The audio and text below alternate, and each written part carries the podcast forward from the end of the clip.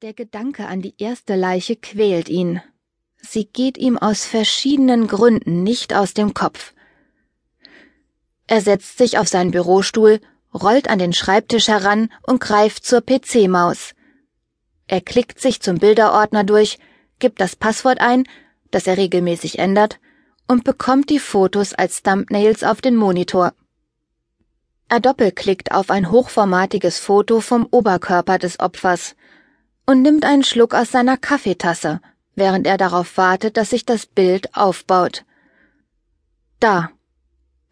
Er verzieht das Gesicht zu einer Grimasse. Es ist selbst für ihn unmöglich, sich an den Anblick zu gewöhnen. Besonders für ihn.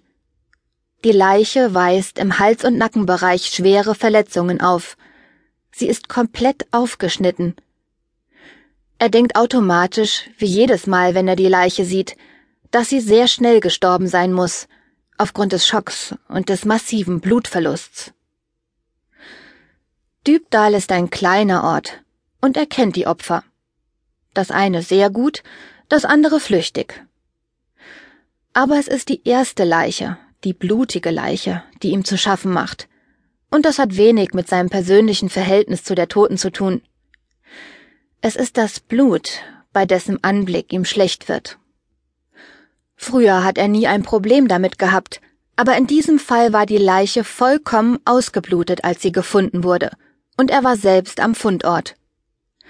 Das Blut hatte die Dielenbretter durchtränkt.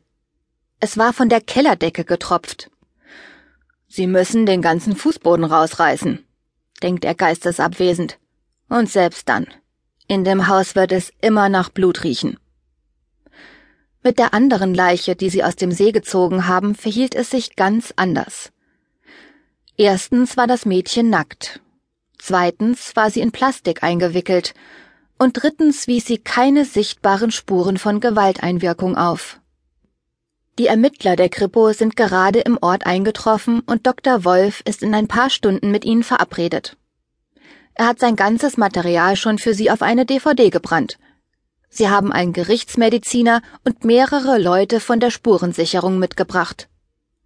Zwei Leichen, zwei Mörder, denkt er.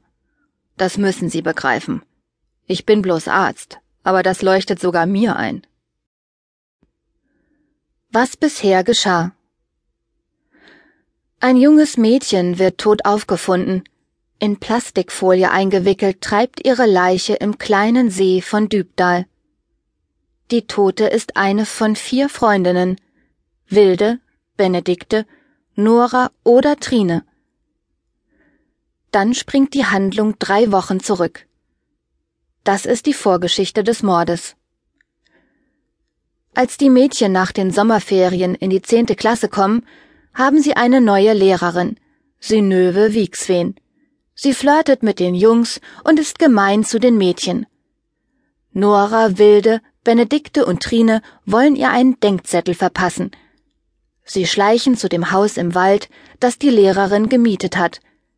Im Gebüsch versteckt beobachten sie, wie Wiegswen sich anzieht und vermuten, dass sie soeben mit einem Mann geschlafen hat. Die Freundinnen halten aus Jux ihren nackten Hintern vors Wohnzimmerfenster und hauen ab. Im Weglaufen sieht Nora eine Gestalt im Haus. Das Einzige, was sie deutlich erkennen kann, ist ein Tattoo auf dem Oberarm der Person. Ein rotes K. Gleichzeitig kommt ein neuer in die Klasse. Nick. Er lebt bei Pflegeeltern und ist ein Jahr älter als die anderen. Es kursieren eine Menge Gerüchte über ihn. Unter anderem soll er kriminell sein und ein Mädchen vergewaltigt haben. Trotzdem sind sowohl Benedikte als auch Nora in ihn verknallt. Auf einer Party verschwindet Benedikte mit Nick in einem Schlafzimmer im Obergeschoss. Sie versucht ihn zu verführen, aber Nick lässt sie einfach abblitzen. Er hat sich in Nora verguckt. Benedikte schwört Rache. Kurz darauf treffen Nora und Nick zufällig im Flur vor dem Schlafzimmer aufeinander.